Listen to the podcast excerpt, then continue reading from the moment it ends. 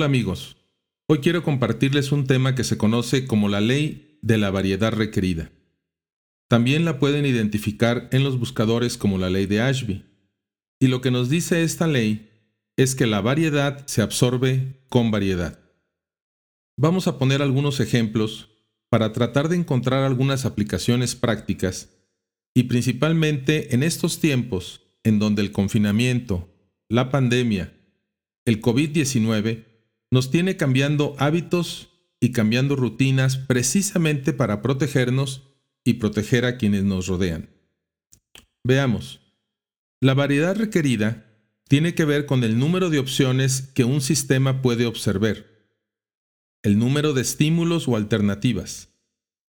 Por ejemplo, si en tu empresa tienes una cierta capacidad de producción, una cierta capacidad para producir colores, texturas, espesores, y de repente te llegan pedidos que exceden esa capacidad, es una aplicación para esta ley de variedad requerida, ya que estaríamos diciendo que tu empresa fue sobrepasada en su capacidad para responder a una demanda de productos que tú no manejas, o que tu línea de producción no puede atender o simplemente no tienes la capacidad de producción para entregarlos en las fechas en que fueron solicitados. Entonces, para alinear la variedad de los estímulos, en este caso los pedidos que estás recibiendo del exterior, con tu capacidad interna como empresa, hay dos caminos. Una opción es reducir la variabilidad que viene del exterior. Y obviamente, puedes establecer algunas políticas para notificar a tus clientes que únicamente vas a manejar tales volúmenes o tales colores o ciertos espesores, de tal manera que lo que va a llegar a tu empresa va a estar prefiltrado por esas políticas o esos lineamientos. Y de esta manera tu empresa va a poder responder. Va a poder responder a lo que el entorno le demanda. Y va a poder absorber esa variedad sin ningún problema. Por otra parte, también existe otra alternativa. Sería que reconociendo los cambios del entorno, reconociendo los cambios del mercado, de la tecnología, y que están empezando a pedir una serie de atributos que tus clientes antes no pedían, en lugar de que bajes dos rayitas a la demanda del entorno, tendríamos que subir dos rayitas a la capacidad de tu empresa, ya sea ajustando procesos productivos, modificando maquinaria, aumentando turnos o fortaleciendo tu equipo de trabajo para que pueda dar respuesta a esas nuevas peticiones del entorno. Lo pueden ver también como una relación entre un pitcher, un catcher y un bateador. Por ejemplo, una persona como yo que no fui hábil para los deportes, ni lo soy, y de repente me ponen un pitcher de ligas mayores, pues se me hace que ni siquiera voy a ver la bola. O sea, me voy a quedar casi estático con el bat esperando que el pitcher lance la bola cuando en realidad ya pasó. Quiere decir que yo no tengo la variedad requerida la capacidad, la habilidad, la agudeza visual, la destreza muscular para poder intentar pegarle a una bola de béisbol a esa velocidad. Entonces, pues, podemos cambiar a un pitcher de otras ligas que piche más tranquilo y que probablemente yo sí le pueda pegar. O también en su lugar puedo dejar a un bateador de ligas profesionales que sin problemas pueda batear esas bolas de alta velocidad. Y esto, muy parecido, es lo que está pasando en muchas empresas, personas y familias con este entorno cambiante que estamos viviendo todos los días y que además casi todos los días nos da sorpresas. Vienen nuevos cambios, nuevas leyes, nuevos eh, lineamientos y de repente quisiéramos decir el conocido dicho de par en el mundo que me quiero bajar o que busquemos un entorno que sea mucho más tranquilo, lo cual en realidad no va a suceder.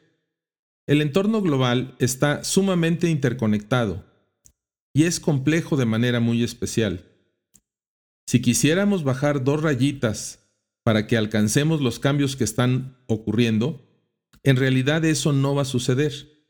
Lo que tenemos que hacer es aumentar nuestras capacidades, nuestras competencias, integrar mejor a nuestros equipos, tener una mayor capacidad de análisis, de planeación, de síntesis, trabajar más en inteligencia de mercado, inteligencia de negocio, para identificar en comportamientos históricos conocimientos valiosos que pudiéramos rescatar, ya que podemos tener experiencias al haber vivido otras crisis y recurrir a esos aprendizajes, juntar a nuestros equipos, escucharnos, dialogar y encontrar nuevas estrategias.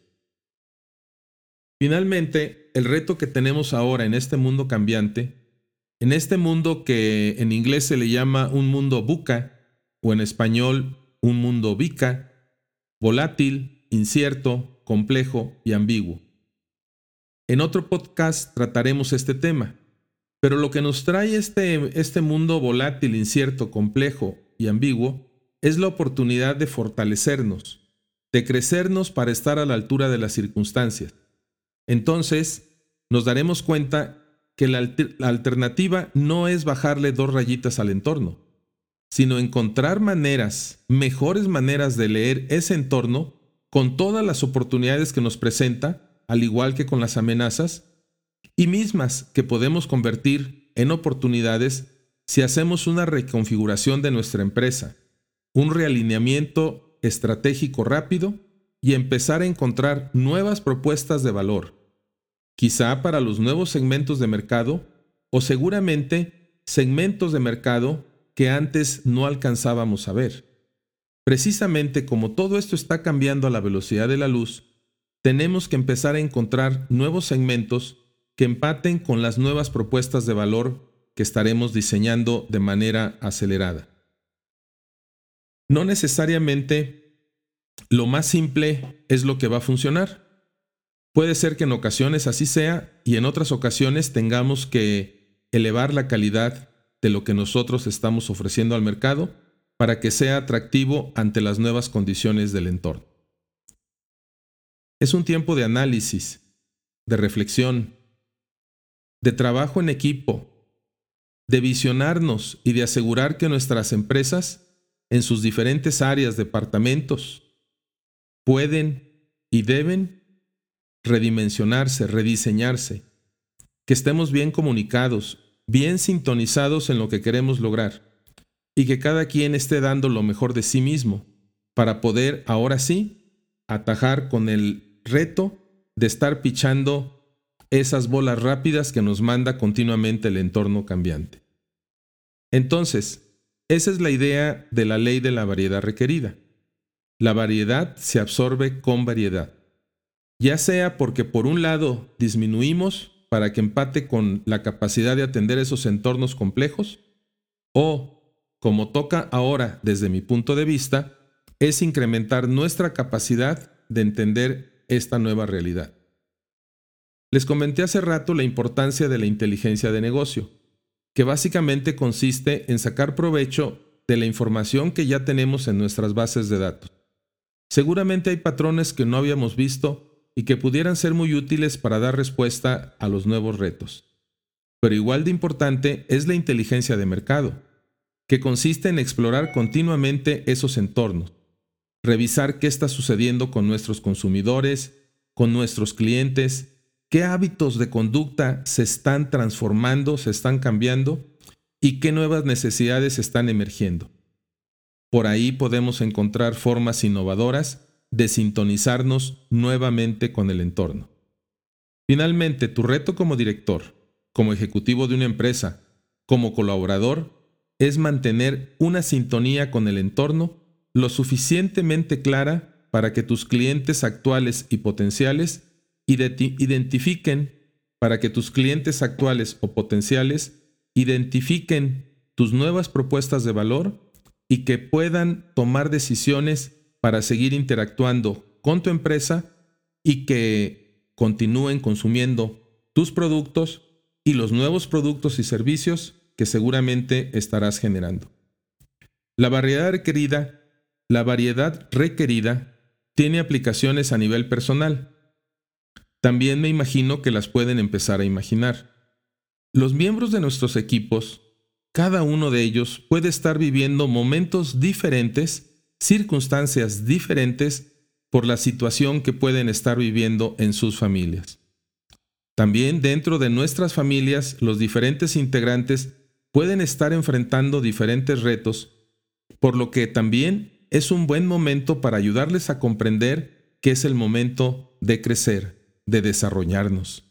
Como dicen en el norte, echaos pa'lante y a seguir trabajando para seguir construyendo mejores futuros para nuestras empresas, nuestras familias, nuestros estados y países, que en el caso que nos ocupa es México, diseñar y construir mejores futuros para México.